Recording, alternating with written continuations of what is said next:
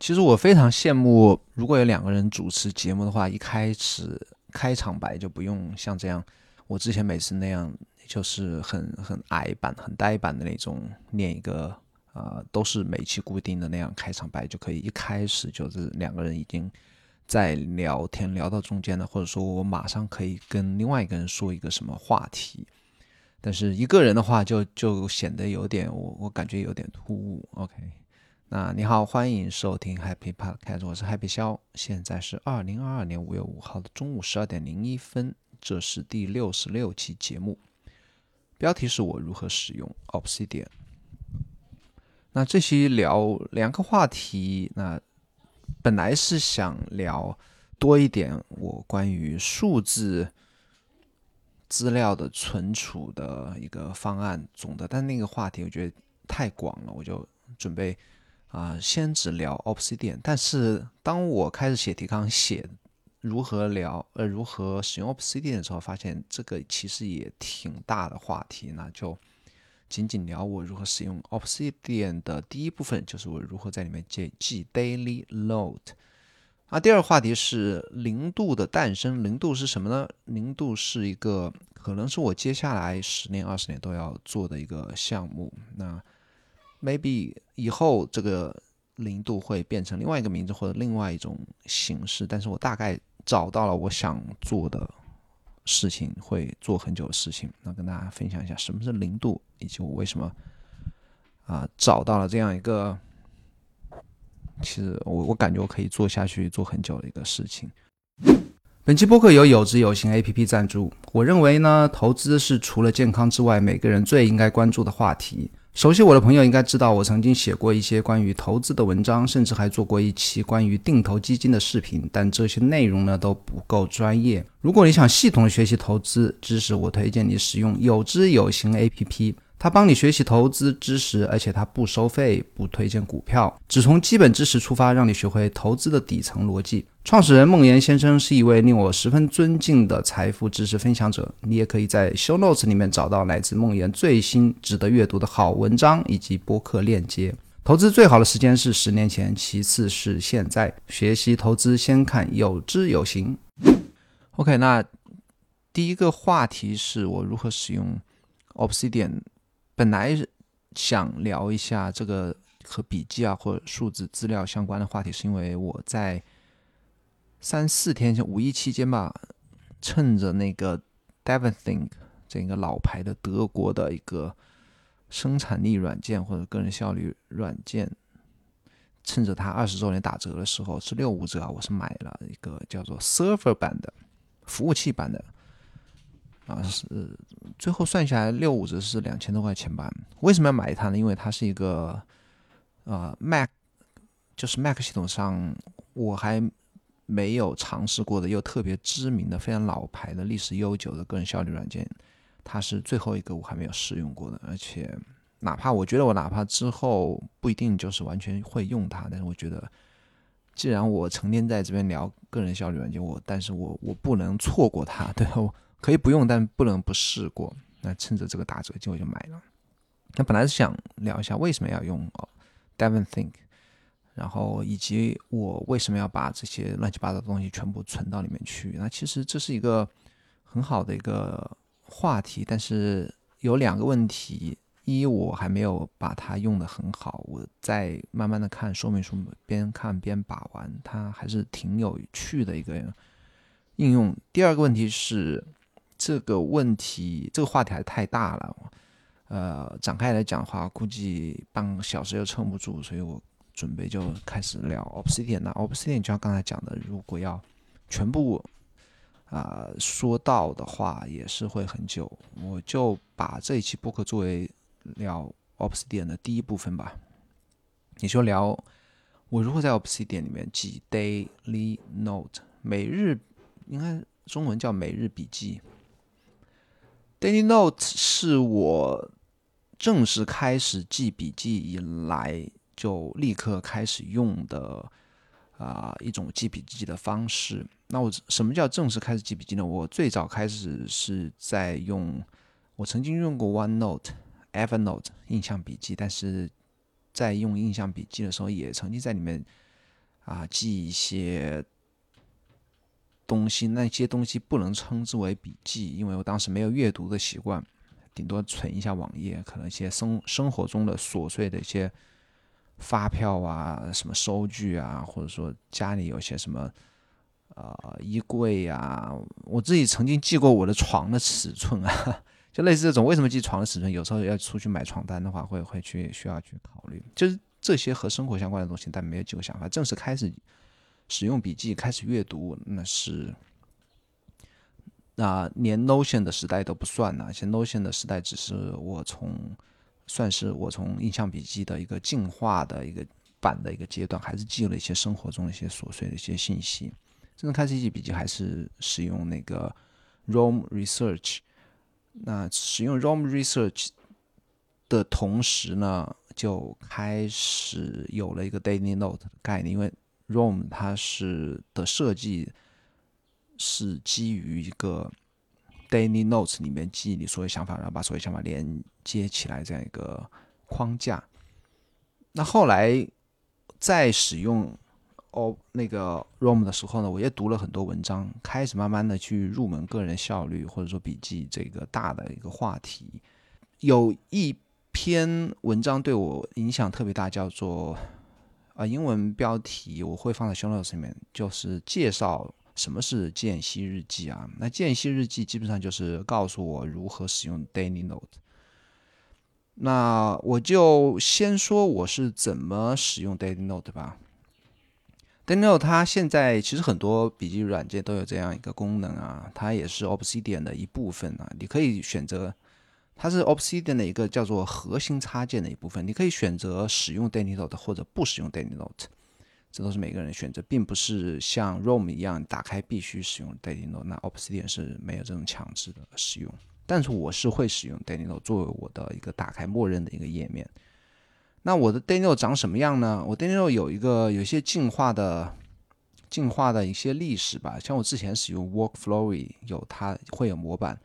之前 Craft 也有 Daily Note，包括我就讲一下我模板的进化吧。嗯，我现在的模板是一张白纸啊，什么都没有。但之前的话，我用过一些模板，而且我现在到现在为止觉得我那些模板还是非常不错的。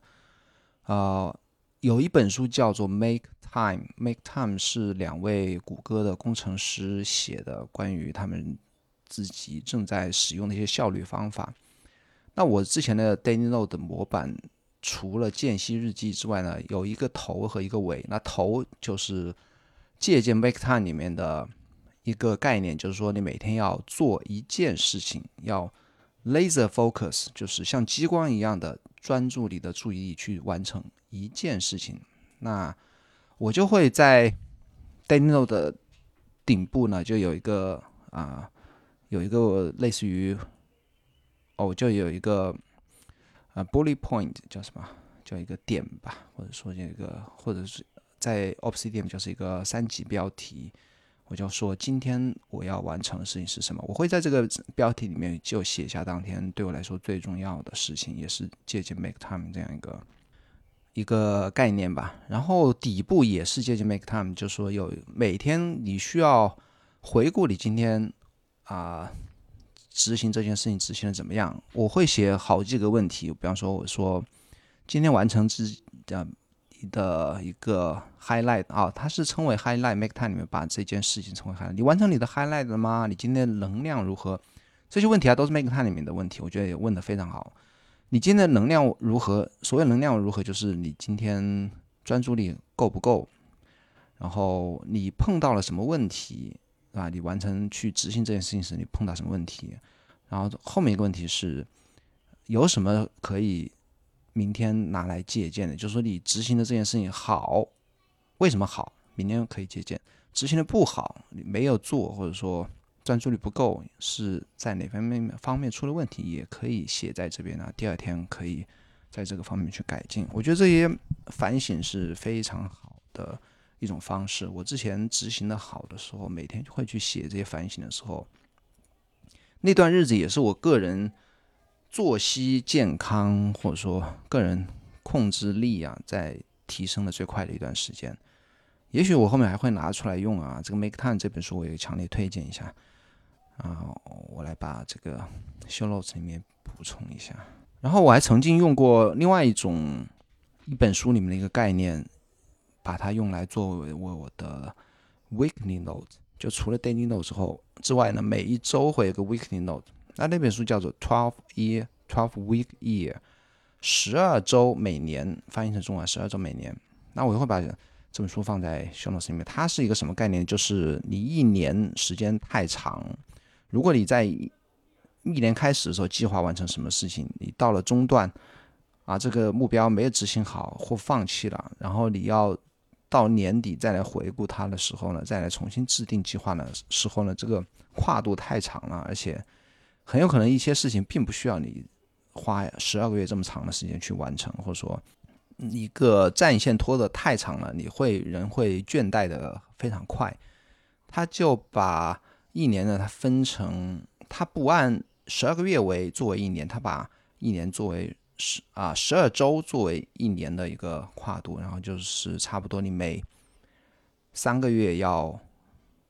把它当做你自己的一年，然后你在这三个月里面，十二周里面的时间呢，分别来分配它，来计划它，然后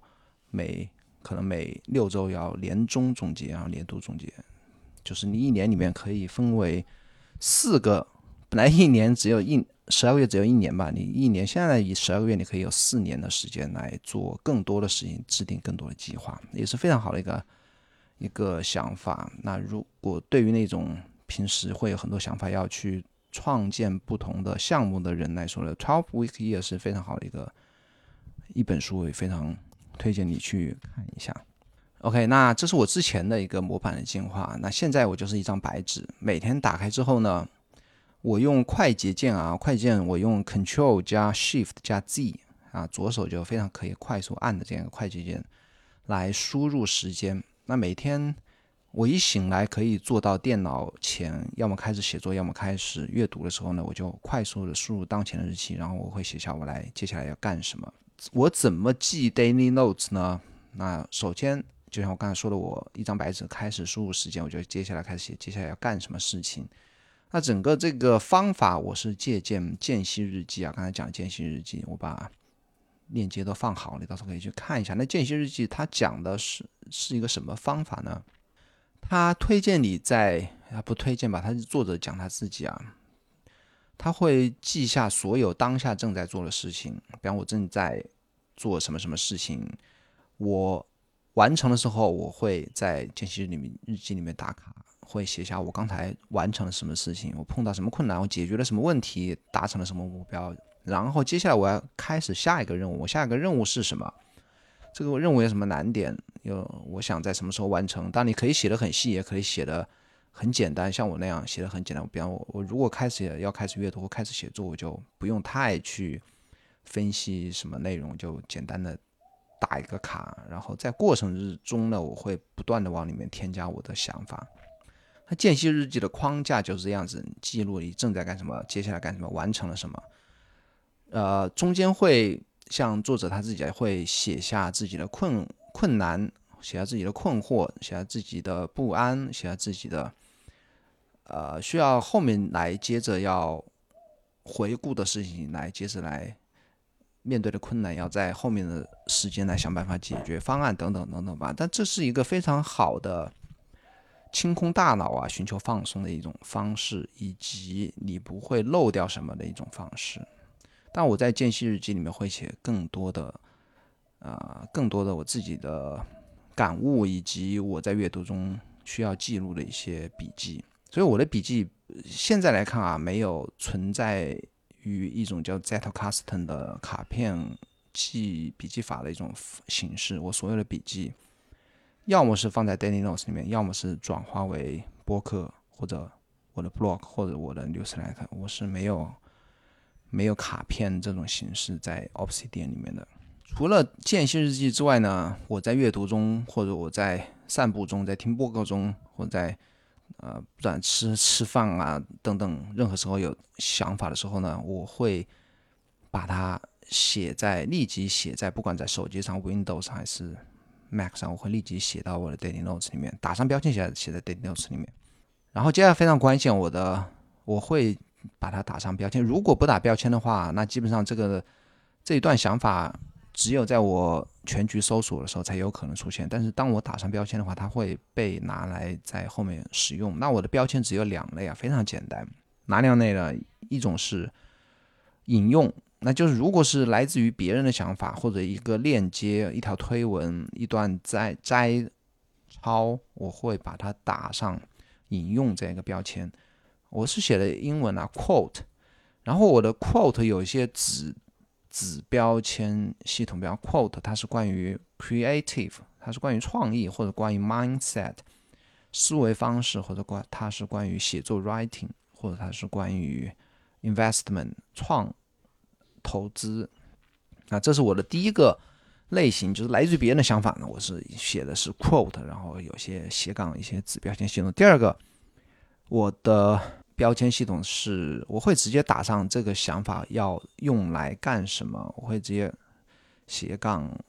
idea，然后。不不，标签是用井号啊。然后第二个标签系统是 idea，idea 下面的分类是播客 podcast、blog 或者推文 tweet，或者说像我现在的两份 newsletter，要么是放在可乐，或者说 coke，或者说 zero。那就是说这个想法可以用来干什么，或者我需要在后面的写 newsletter 的时候我要用到它，我就会把它打成对应的标签。那除了这两个标签之外呢，我没有其他的标签。我想一下有没有。啊，应该是没有的。哎，我的笔记 Option 很强大，但是我用它是用的还比较简单，而且我觉得很够用。太复杂的话，我会忘记我到底要怎么用它。OK，那接下来对 note，我还我还会做什么呢？如果我今天要写 blog，我突然想写 blog，我会啊写上 blog 的标题。那这里有一个关于写作的一个概念啊，就是当你写 blog 的时候，你应该先写内容还是应该先写标题？答案是你应该先写标题。只有当你非常明确你要告诉读者什么内容的时候呢，也就是当你写下决定好标题的时候，你才能有的放矢的去写你的整篇文章，而不是说我还不知道我到底要讲什么，我边写边写，我就会知道我要想什么。可能会是这样，但是但是当你边写边写，知道你要想。告诉别人的什么的时候呢？你前面的文章的文字可能就不太有针对性的符合你的标题。那所以说，当你写 blog 或者说写，主要就是写文章吧，你要先写下标题。那我当我先写下标题的时候呢，我会使用一个叫做 Quick a d 快速添加这样一个社区插件。能够帮我用一个快捷键呢，就把这个标题我圈上之后，使用一个快捷键，然后就新建一个这样一个 blog 的页面，然后会把它把的标题直接放作这个页面的一个文件的标题，会在里面打上一些元数据，包括什么时候创建的呀，它的标题是什么呀，以及什么类型啊，它是 blog 啊，以及它的 URL，最后会放在。我的 WordPress blog 上面的一个链接地址啊等等吧，然后以及把这个文件放到对应的文件夹里面去，这是个 Quick Add 的一个功能。除了 blog 之呃，当我新建好 blog 之后，我会不会在 Obsidian 里面直接写？我会打开 IA Writer，我去在 IA Writer 里面写作，包括我的 Newsletter、播客提纲等等吧，需要我写的东西，我全部是这样操作。在 Daily Notes 里面，我会写下标题，把它新建页面。然后在对应的时间里面，我会在 I I A Write 里面来写。我还有个习惯啊，就是说，比方我今天是录第六十六期节目，录好上传之后呢，我稍微晚一些吧，可能不是今天，但至少是明天，我会新建一个第六十七期的节目。然后六十七期节目就摆在那边，是一个空白的，当然里面有模板啊，有模板。为什么要立即新建一个呢？因为我在平时我会想到某一个想法，我会。觉得应该放到播客里去讲，那我就会用一个全局的快速打开呀，快速打开键在 Windows 上面是 Win 加 O，但是快快键可以设置啊，就是或者说你的 CMD 加 O 就快速打开这一篇啊已经有模板在里面的播客的这样一个页面或者留下来的页面，我就会在下期节目之前，我就会慢慢的在用一周的时间在里面添加我的想法。OK，那这就是我如何使用 Daily Note。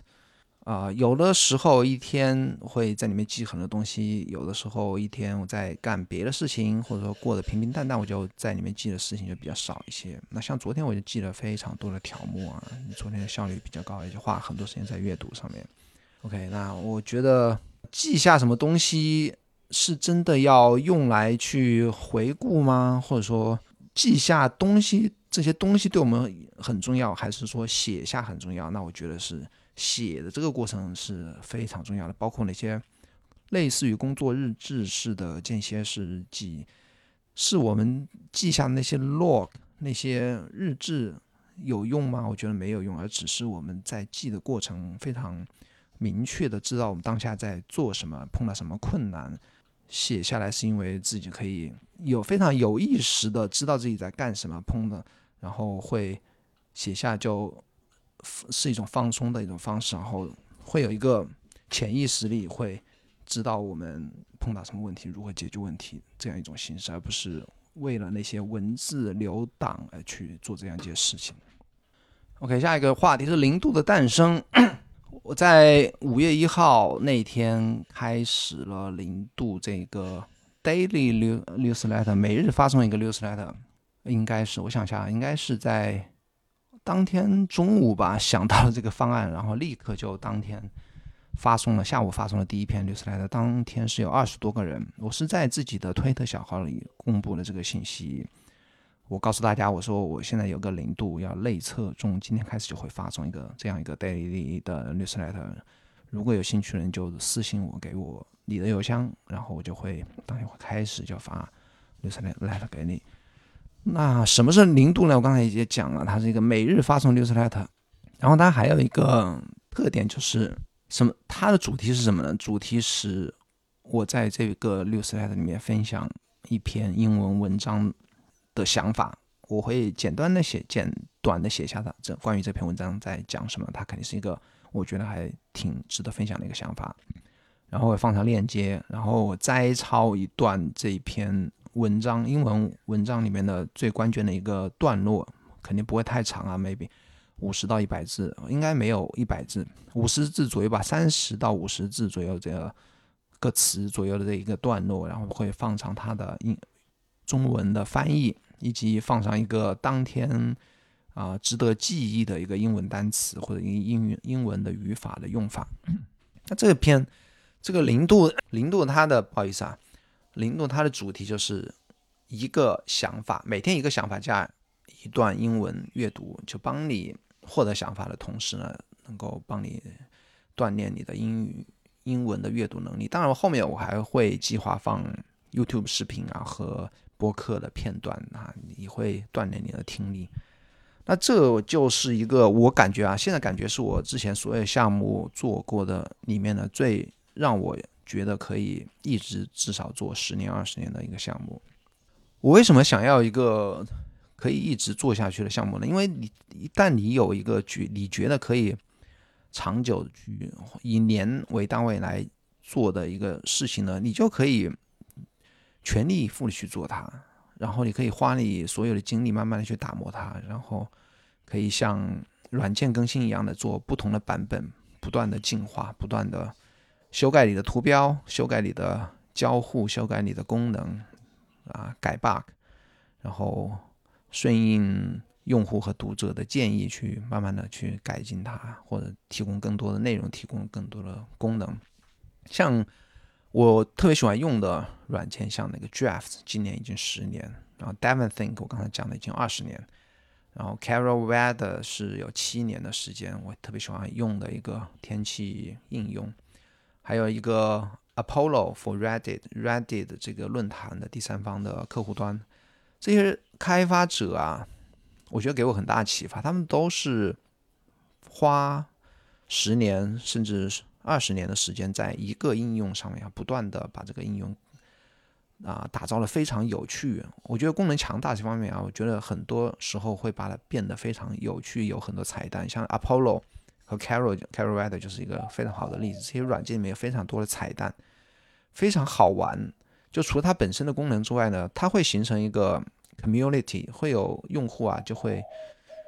会来讨论如何使用它，会会来讨论这些软件里面有趣的地方。像 Carol，它不只是讲天气，那 Apollo 它也不只是讲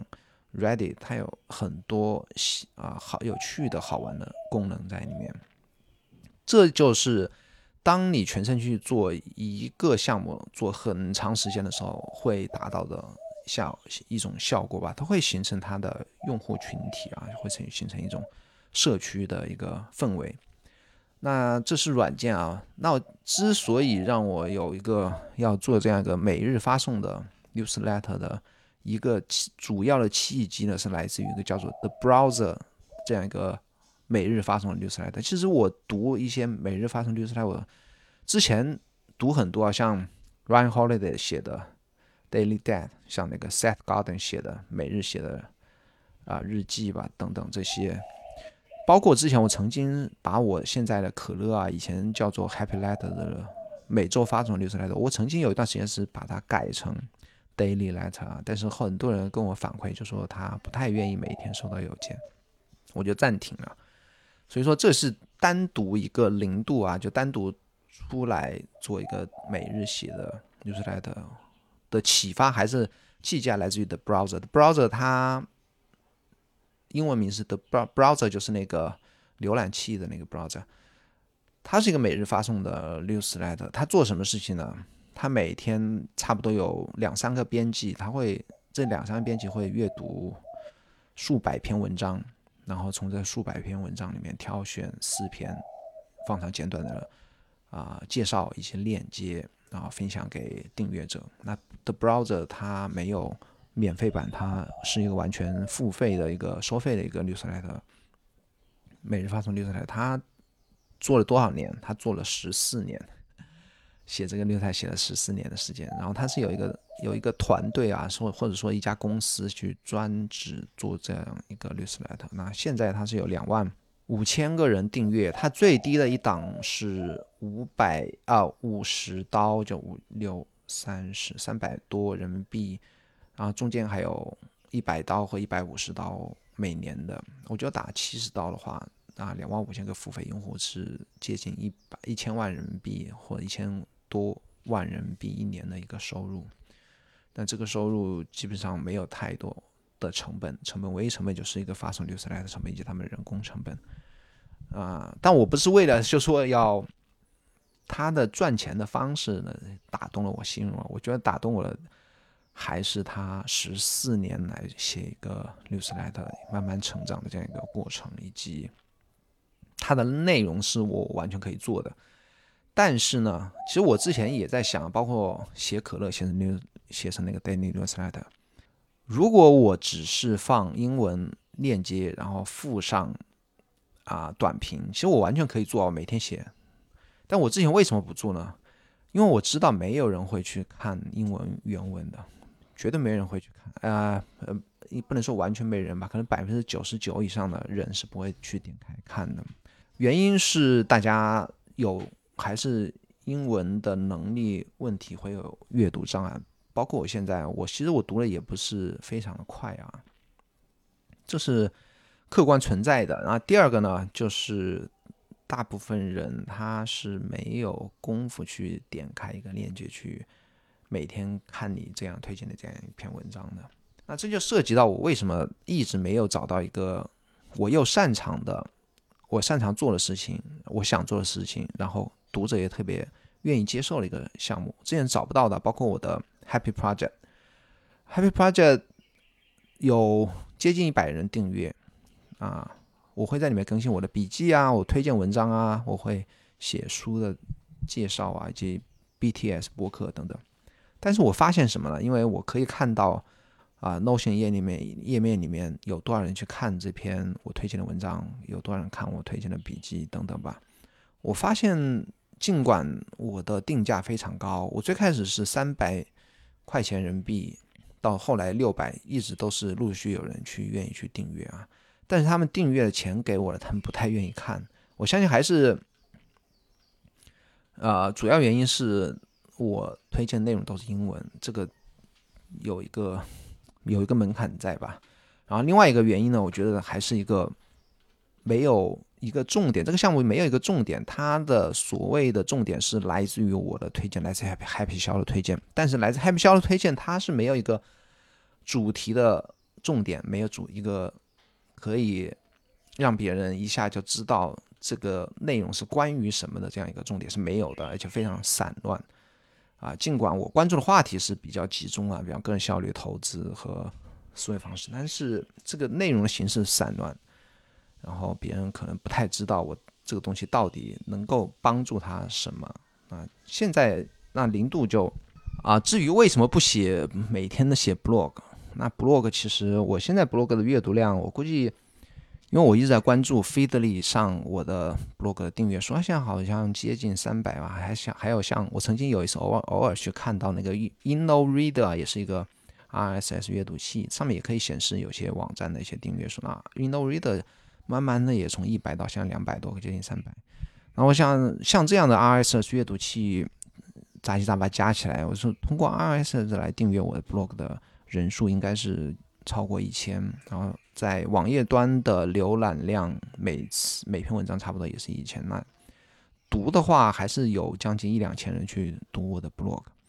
但是这个数字是我觉得也首先是有水分在后面，RSS 订阅它不一定会读。啊，那页面的数据比较真实一点啊，包括那我就觉得这种数据它是没有 Newsletter 来的可靠和真实的。比方有我的 Newsletter，如果有一千个订阅，像我在正在写的可乐啊，是百分之四十二的打开率，那百分之四十二，我觉得真实打开率应该是不止啊，因为有些邮件客户端它不太会返回一些这种。叫什么追踪器的一个确认的信息，就说实际上是超过百分之四十二的人阅读到，包括还有现在的 review，它的它的 newsletter 功能不太强大，就说换同样的一个一份 newsletter，如果你再从 review 换到像我现在正在用的 ConvertKit 的话，它的打开率是会有提高的。那这个是背后技术的原因啊，这 newsletter 的阅读数是可控的。那我现在现在的零度已经发了五期啊，每期差不多百分之五十二的打开率。如果有百分之五十打开率的话，你就可以非常明确的知道你的订阅者越来越多的话，会有多少每期你写的文字会有多少人看，这个是非常直观的一个数据。推特推特是做不到的，包括推特它的你。的文字出现在一大堆时间线上，它的影响力是完全不及 Newsletter 的。那曾经 Nathan Barry 他是从那个阅读量、打开率和链接点击比例上来看呢，Newsletter 是十七倍于推特。比方说你要推荐一个，你想推荐一个啊链接给别人去，哪怕如果是好比是一个文章吧，或者你推荐一个软件，或者说你是要帮别人打一个广告。那差不多一百个 newsletter 里面会有十七个人去点击这个链接。那如果推特的观看数也是一百个人看到你的推文的话，只有一个人会去点这个链接。就是从数据上来看呢，那推特和 blog 的都是不如 newsletter 的。所以说，如果我想专注做好一件事情呢，如果我想每天写个一篇文章或者一个想法也好呢，那 newsletter 还是最好的一个。一个一个形式或一种平台吧，还讲回到我刚才最开始的为什么吧？我为什么觉得它是一个我可以一直做下去的项目呢？就是它非常，它符合三点吧，就是三个符合三个 why 吧。就我的优势是什么？我觉得我的优势是，呃，能够发现有趣的想法，以及我阅读英文的广泛度和时长都是比较长。那我喜欢做什么？我喜欢分享想法，我也喜欢阅读，这两个是都契合我接下来要做的零度。那最三第三个就是读者需要什么？我就刚才讲的，我之前的 Happy Project 读者可能一开始有兴趣，但是他不是特别需要我在 Happy Project 里面提供的内容。那如果我写零度的话，我觉得他们会需要，因为每个人不能说每个人，就大部分人。都是有提高英语能学习用于英语阅读能力的这样一个需要，而且在提高英语能力的同时，他可以收获一个想法，那这个就是完全符合我的我想做的事情，我擅长做的事情，以及读者想要什么。OK，那 OK，我要快点收尾了。呃，这个项目我打算是在未来一年、两年或者五年、十年里面全力以赴去做的事情。我我也一开始也在想关于定价的问题啊，就我曾经甚至一开始就想把它定的和我之前的定价水平一样，就把它定的比较高一些。然后我现在在从五月一号到五号，每天在。都有去想这个定价的想法，我后来觉得还是应该更多人读到才好。我会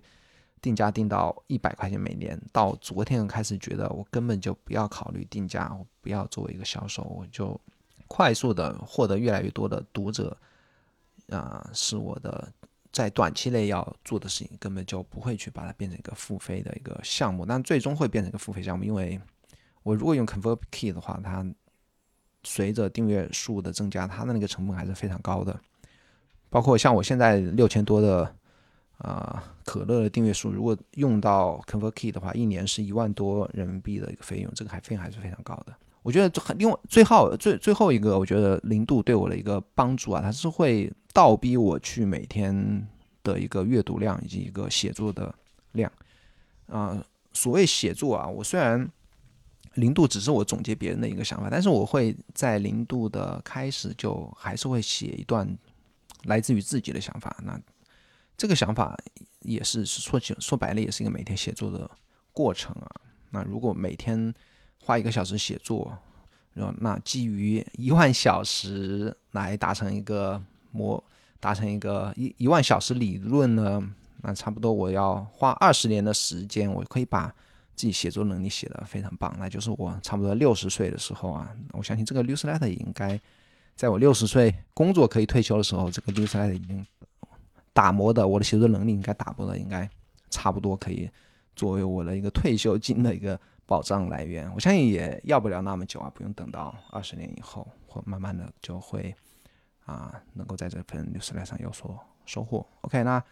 谢谢你的收听。如果你喜欢这个节目的话，就帮我在苹果播客或 Spotify 里面点击订阅并给我好评，我会每期都念出来。那这期的好评来自于黎大虾朋这个朋友，帮我在中国去播苹果播客里留下好评。他说：“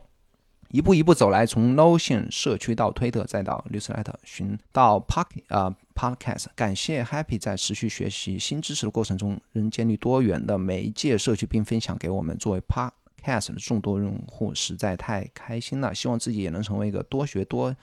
多学习多反思的人，不要只靠惯性活着。谢谢你的好评。那如果你也对我的播客什么啊看法的话，也帮我在苹果，特别是中国苹果博客里面留下你的好评，我也会在节目里念出来。然后我推荐你订阅我的两份 newsletter，一份叫做可乐，它的网址是 c o k e 点 d o。然后零度的话，只是就在可乐的前面加一个 z e r o，就是零的一个英文单词 z e r o 点 c o k e 点 d o。OK，咱们下礼拜四再见，拜拜。